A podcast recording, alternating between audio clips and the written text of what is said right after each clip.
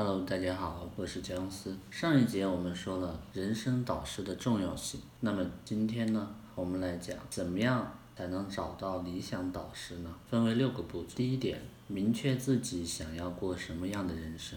与过去相比，生活在现代的我们多了许多人生的选项，有商务人士、学校老师、艺术家、手艺人等各式各样的工作可以供选择。生活地点呢？也可以分布到全球各地，这是非常了不起。试想一下，世界上只有百分之几的人不能享受这种自由，不禁感叹自己是多么的幸运。但大多数人。即使生活在如此自由的环境当中，也还是不曾考虑自己适合什么样的生活方。没有这样的想法，就无法找到好的导师。你是想徜徉在艺术的海洋里，还是想沉浸在面包屋的香气当中？你要寻找的导师是同的。想自己经营公司的时候也是一样的。你是想把自己的公司做大做强，并在未来实现上市，还是开到差不多的规模？还能自由支配时间的程度，这是两种完全不同的生活方式。要寻找的导师也是不同的。若是明确了自己向往的生活方式和领域，就请连带着细节描绘出自己理想的人。重点是要在日常生活当中，不断用这张理想的蓝图来提醒自己。本书的主题呢是热爱之事和自己真正想做的事。对此并不明确的人，绘制理想生活的蓝图可能需要花费更多的时间。但即便要花时间，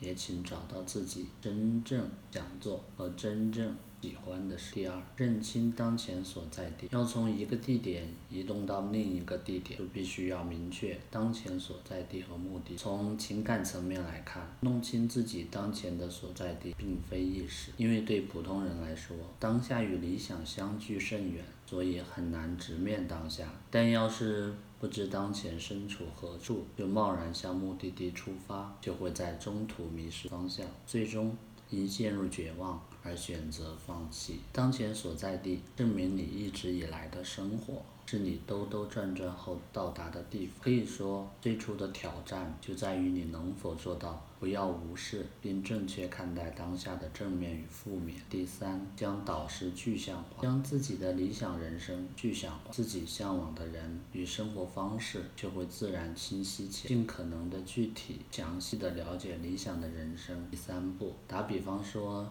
如果你想在经济领域取得功，就要明确具体想成为怎么样的人，是想拥有大企业。还是觉得小公司就可以？地点是选在城市，还是环境很舒适的地方？诸如此类的目标都要具体化，然后再选择接近自己理想生活状态的人作为。第四，正确了解自己需要学什么，清楚自己想要什么，明白自己想要什么样的人生。下一步就应该认清自己应该学什么。这也需要你尽可能的弄清楚自己现在最需要的东西。如果只是出于暂且先上了大学再说，或者先把英语学了再说，这样的动机是无法享受学习本身的。想要过上自己理想的生活，需要怎样的知识、智慧，需要跟谁学，这些都要尽量弄清楚。第五，考虑自己该如何报答导师。若是有心向导师请教，很重要的一点是先要想好自己能如何报答老师。我这么说，可能你会觉得导师会要求你做。出回报，但其实导师并未想过从你这里到什么。我提起这一点，是因为我认为你想要报答导师心情，一定会被导师看在眼里，记在心里。怀着这样的心情去请教，是对教给了你知识的导师应有的礼仪，也会加强你们之间的信任关系。通过表达感激来加深老师与弟子间的交流，不停的采取行动。只想不做的人远比你想象的多。从现在能做的事着手就，就像之前前。提到的读书也是一样，一开始最需要的就是一点星星之火，常常有星星之火变为燎原之，贯穿整个生。导师传授的六个内容，是否明确自己要从导师那里学习什么，对学习效率有着极大的影响。导师传授你的内容大致呢是有六个方面，第一。处世道，这是人如何生存的基础，将其称之为美学或哲学为过。人生意义何在呢？我们的使命是两性关系怎么样去认识？社会的起源、命运的含义是什么？对于这些颇具哲学意味、优秀的导师都能给予明确的答。在与导师探讨。答疑的过程当中，你会逐渐加深对人生的理解，形成固定的人生观。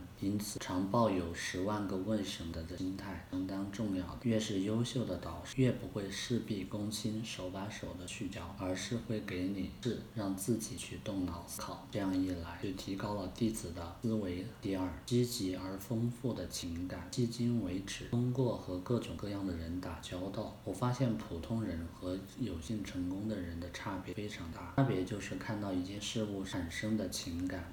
有幸成功的人看待和感事物的方式截然不同，他们会从另一个角度观察并判断事物。假设我们手误发给顾客找了一位数的收据，要是普通人的话，会觉得放大、捶胸顿足、懊恼不已。但是要是有幸成功的人，会在第一时间下来想到啊，还好还好不说了。之后他们会再考虑最佳，主动想是向顾客道歉时面对失败会拉近人与人之间的距离，因为出于重视对方才会考周全。也也正是因为如此，才能自由的取动。因为他们在与对方交流的常常会动用想象力，所以他们渐渐的拥有遇事能瞬间理解敏锐感。学会这种感性非常关键的。第三，与人相处的方式。幸运的成功者无一例外是社交达人，因为他们与别人保持着良好的关系，所以实现了幸福优越的生活。他们周围围绕着优秀的家人、合适的友以及合拍的搭档，充满感激的个人。身边的人会带来更。更多的机会，那么他们是如何构筑充满信赖的关系的呢？若是能从他们身上学到这一点，你的人生也一变得幸福精彩。从导师的行动和思维方式中感悟珍视他人、重视信任等的方法，从去吸取营助力自己成长。接收并实现人生方法。优秀的导师呢，都拥有坚定的理想，他们比普通人更明确自己过什么。他们还有一个，就是想要最大限度发挥出自己的才，为社会做出贡献，不止商业。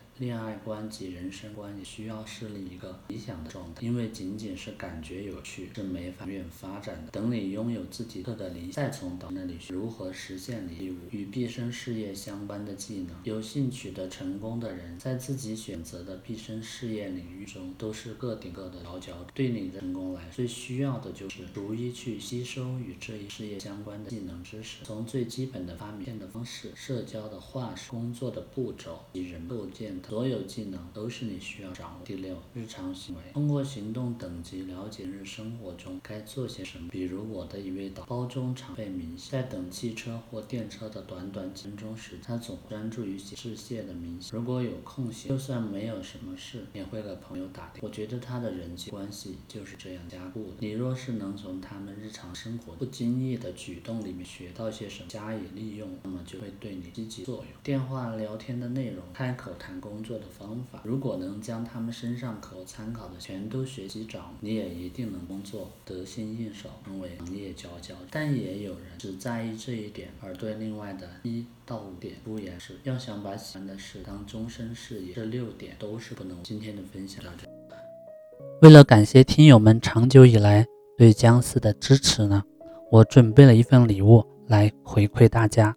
价值五百九十九元的抖音运营课程，可以教会你从零开始如何做成一个拥有百万粉丝的大号。领取方法呢也很简单，是关注我的微信公众号“姜思思维”，关注以后呢发送关键字“抖音教程”就可以领取了。最后再次感谢大家对姜思的支持。